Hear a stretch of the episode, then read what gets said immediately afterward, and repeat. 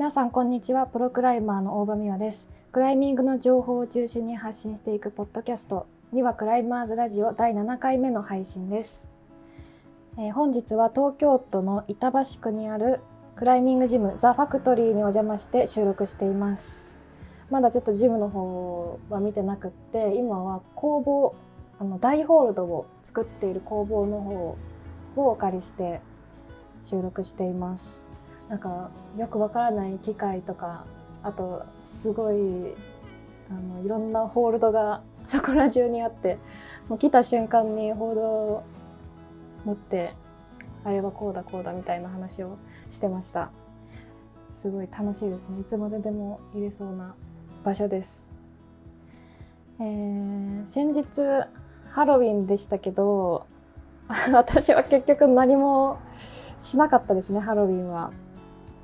うんまあでもかぼちゃかぼちゃの煮物ぐらい作ろうかなと思ったんですけど なんかかぼちゃってね一人で一人暮らしで買う感じじゃないんですよね まあでも実家に帰った時にこう毎回母が作ってくれるんでかぼちゃの煮物はその時食べる感じにしようかなと思います。と、あそ最近この間、っと、新しいエリアのハトノスボルダーに行ってきました。なんかあのー橋の横からこう一回降りていくんですけど途中に、あのー結構崖っぽいところを歩かないといけないところがあってそこが結構怖かったですねアプローチ。あと結構メインの大きい岩の火口路がスラブだったんですけどそこをなんか登ろうと思ってでもこれ降りるのここかと思って大丈夫かなって思ってねしばらくなんか岩の周りをうろうろしてちょっと決心できずにいたんですけどなんか何回か来たことありそうな人が横にいて「これってここ降りるんですかね?」って聞いたら「あそうですよ」って言われたんであそうかと思って あの意を決して登りました。すごい、ね、面白かったです。また行きたいですね、はい、さて今回は先日の野中さんに引き続きゲスト会第2弾としてゲストをお迎えしていろいろと気になることなどをお伺いしていきたいと思います。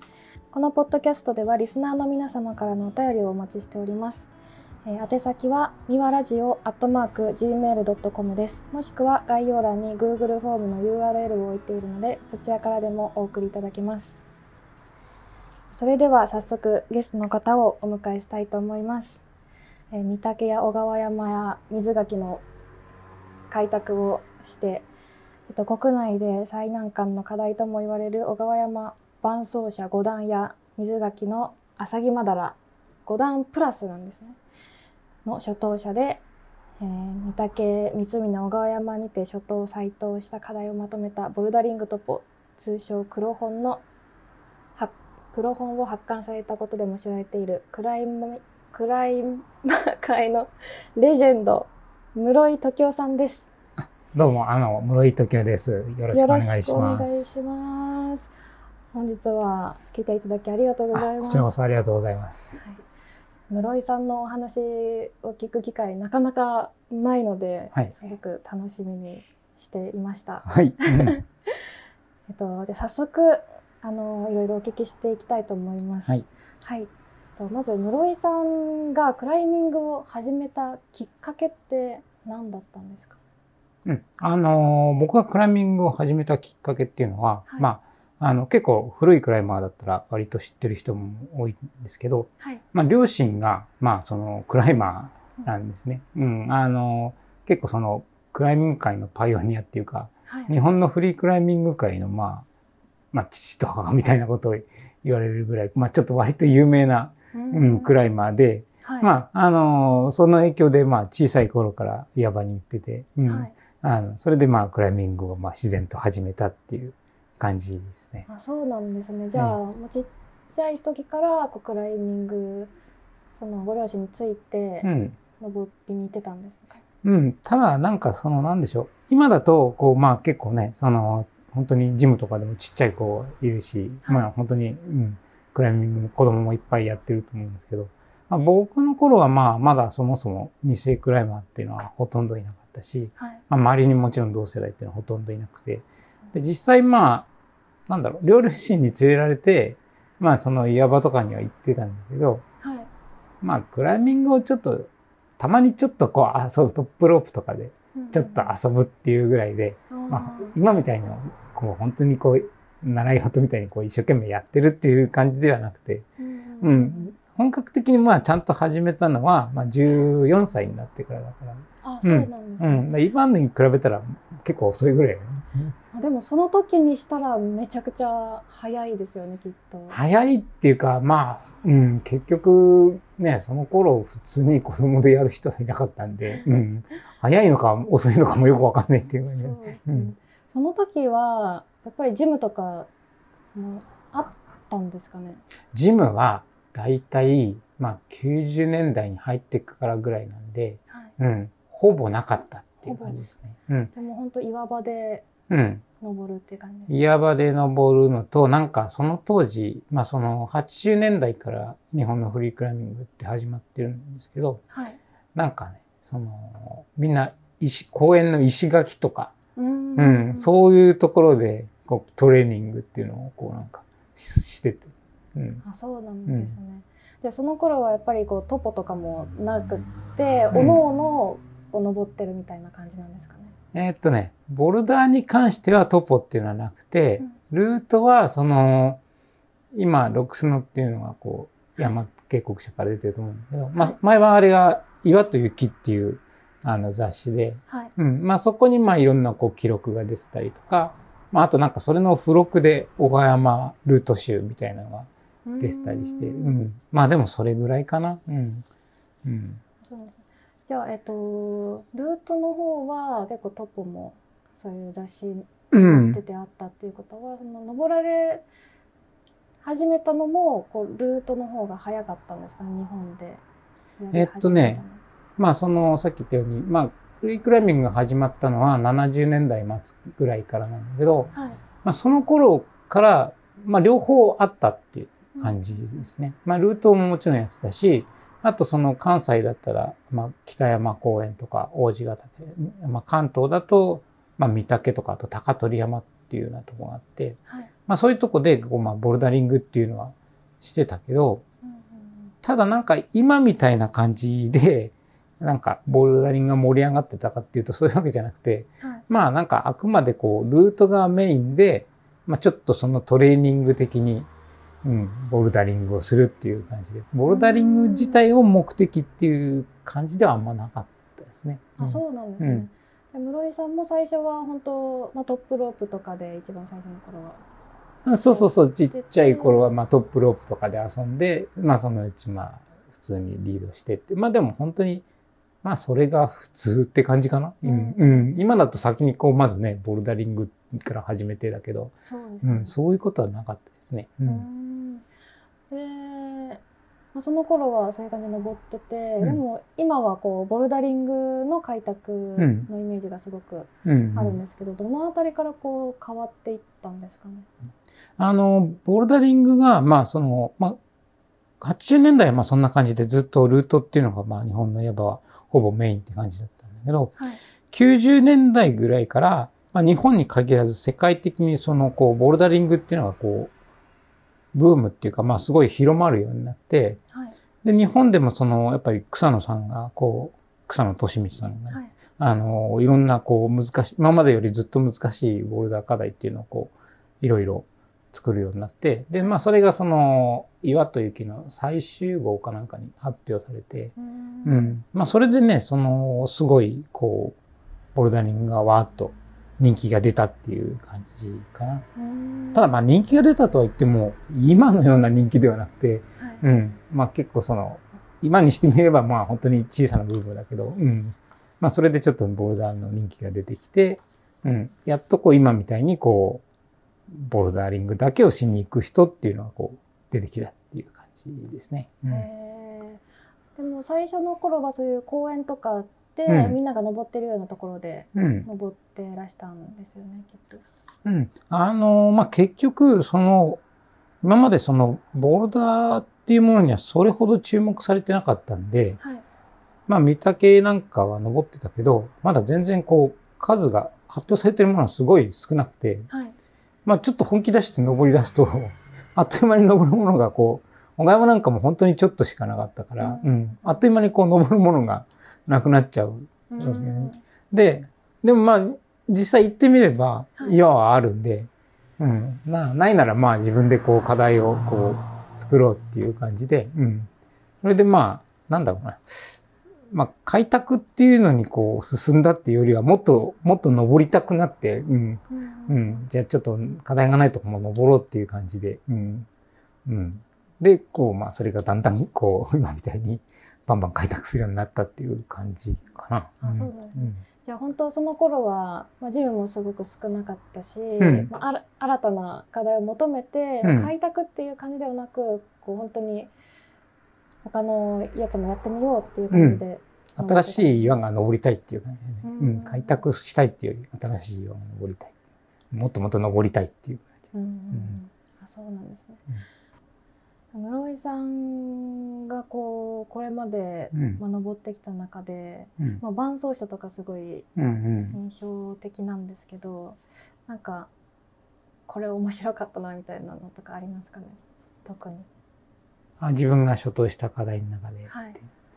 そうね、なんだろう。面白かったっていうか、まあやっぱり印象に残ってるのは、まあその、不可能スラブの覚醒とかは、うん、やっぱその、ずっとこう、まああの課題っていうのは、まあ本当に昔から一応こう、まあ誰かしらこうトライしてて、うんはいまあでも不可能スラブって名前が付けられるぐらい全然できなかったんだけど、うん。まあその、なんだか、まあ、草野さんがまず、こうちょっと横に行くライン登って、うんうん。で、その後こう、まあ、僕がまっすぐ行くラインが登れて、うん。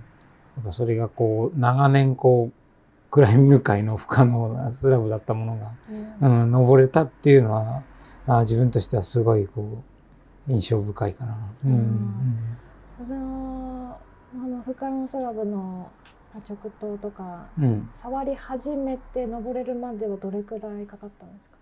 えっとね、あのーまあ、それ自体をトライしてる日数っていうのは、まあ一年にはかかんなかったんだけど、結局まあその、なんですよ、包囲網っていうか、まあそのまず草野さんが頭痛っていうのを登って、はい。で、さらに僕はバンド奏者って登って、はい。今度まあじゃあ正面の右の方に不眠症っていうのを登ってっていう感じで、まあこう段階を経て、で、いよいよよし、その真ん中が、うん、最後に残ったっていう感じだから、はいそこまで含めると、まあ10年近くかかったっていう感うじ、ね。んなるほど全部、うん。まあ、ある程度こうルート登りきるまでに10年、うん。だまあその、不可能スラブっていう岩の、こう、集大成っていう感じ。うんうんうんその10年の間はうん。それだけ登ってたわけではない もちろん、うん他のいろいろ、うん、いろいろ登りつつ、うん。あシーズンになったらよし、あそこ行くぞ、みたいな感どれくらいのこう頻度でじ。うん。岩行ってたんですか？えーっとね、基本的にはまあ、毎週末っていう感じですね。うん、うん、うん。あのー、2006年に僕、山梨に引っ越したんだけど、まあ、それまではまあ、基本的には毎週末、週末、土日っていう感じかな。うん。あのその学生とかやってた時はまだ山梨ではなく、そうそうそう、東京にいたから。あそうなの？ん。東京からうん通ってたんですね。そう、土日、まあだから、やっぱりお金ないから、うん。一人でこう通うのはきついから、はい。まあ土日だと誰かしらこういるんで、うん、あーなるほっていう感じだったりとか、あとはまあその、なんだろう、まあ休みになってる時はまあ、一人で電車で行ったりもして、ど。あ電車でですか？う。ん電車とバス乗り継いでいくっていうへえ感じえで最寄りのバス停からどれくらいあるか？えーっとね、最寄りのバス停から1時間ぐらい。でもうすごい遠いんだけど、うん。なんかでも、やっぱりその頃は、うん。なんかまあ若かったし、全然苦にならなかったね。なんか面白いなと思ったし。うんまあでもあれですもんね。ノーマットで登ってらっしゃるから、多分荷物はそれほど多くない。あ、でも結局そのテントとかシラフとかそういうの持っていくから。テント、とかシラフとか持ってうん、ないとしょうがないんで、うん。もう意識全部持ってこう行って、う。うんわーそれで1時間は、うん。でも本当にね、なんか、うん、楽しくて全然、うん、苦にはならなかったね。あとはまあその僕はその東京にいた時中野に住んでたんだけど、ーはい。中野からだと三宅っていうのはもう電車一本で、うんうん、すぐ行けるから、それはね、なんかね、平日の空いてる時間とかにこう行って、うん、あ2、ー3時間登ってみたいなことして。うん平日は、まあ、その近場の三宅そうそう、三宅かな。う週ん。週末うん。遠くに行ってっていう。うんへえあそういう感じだったんですね、あとはまあそのなんか、まあその後こう、国分寺にあったパンプっていうジムに勤めてたんだけど、はい、まあその時にまあその1ヶ月休みっていうのがあったんで、うん。うん、まあ1ヶ月間11月はずっと水垣に、うん。一番いい時期いい時期に1ヶ月間いるっていうのを3年ぐらいやって、う。うんん。うん、その時に相当いっぱい水垣では登れたっていう感じかあな。うん。ーなるほど。その1ヶ月休みっていうのは、もうそのスタッフはどっかしらで1ヶ月休めるっていう感じだったんですそう、あの、パンプのスタッフは、まあ、社員でもアルバイトでもん、その1ヶ月休み制度っていうのがあって、か、はい。うん、1ヶ月休休んでもいいし、まあ、休まなくてもいいんだけど、うん、あの、有給じゃなくて無給なんだけどね。うん。うん、でもまあ、大体みんなクライマーだから、その当時は。うん。もう基本的にみんな1ヶ月休みを取って。うん。で、まあ、ほとんどの人はなんか海外に行ってたんだけど、あーなるほど僕はちょっとこう、まあ、海外にも行ったんだけど、うん。いや、ちょっとこれをうまく利用して、うん。うん国内に残ってる課題をバシバシ登ろうとか思って、うんううんん3年間1ヶ月休みをこう、水垣で、うん、過ごすっていう感じ。それはめちゃくちゃいい制度ですでもなんか11月くらいにみんな休むみたいになんないんですか？あ、でも、そうでもなかったかあな。うん、うん。やっぱ海外だとまた、うん、時期も違うせいか。ううんん。なるほど。ということで今回はクライミング界のレジェンド室井時夫さんをお迎えしてお送りいたしました、えー、1980年代90年代のクライマーたちのがどんな感じに登っていたのかっていうようなところをもう少し知ることができてすごく面白かったですえー次回も引き続き室井さんとの対談の回となりますえーこのポッドキャストではリスナーの皆様からのお便りをお待ちしております今後取り上げてもらいたいトークテーマや質問などなどお送りいただけると嬉しいです。宛先はみわラジオアットマーク gmail.com です。もしくは概要欄に Google フォームの URL を置いているのでそちらからでもお送りいただけます。それではまた次回お会いしましょう。さようなら。